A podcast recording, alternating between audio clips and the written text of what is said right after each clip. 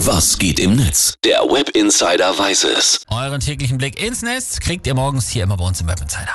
Und es ist ja nicht von der Hand zu weisen, nach den neuesten Entwicklungen im Ukraine-Konflikt sind ja sonst diese ganzen witzigen Tweets und Postings, über die wir sonst immer berichten, in den sozialen Medien ganz schnell in den Hintergrund geraten. Stattdessen ist jetzt nämlich der Konflikt das beherrschende Thema.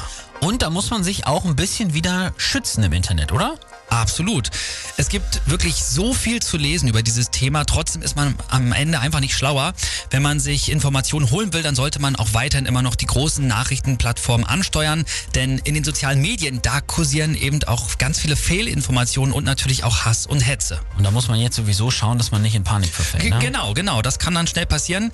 Wenn wir uns mal die aktuellen Trends bei Twitter anschauen, dann ist wirklich in den Top 10 nur ein Thema, das nichts mit der Ukraine zu tun hat. Ansonsten Hashtag Putin, Hashtag Ukraine, Nord Stream 2, Völkerrecht, Russland, Wehrpflicht und so weiter. Warum Wehrpflicht?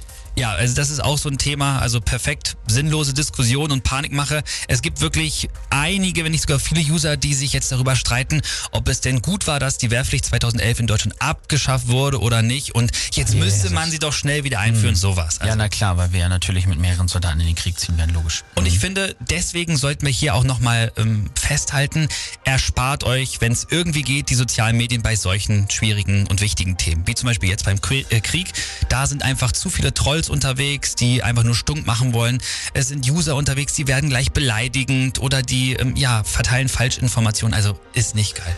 Das sparen wir uns dann jetzt auch, richtig? Genau, es gibt mal keine Tweets, keine Postings heute im Web Insider. Dafür nochmal der Hinweis. Die sozialen Medien können witzig sein, können, die können auf jeden Fall Entertainment, aber in solchen Zeiten sind sie dann auch immer mit Vorsicht zu genießen.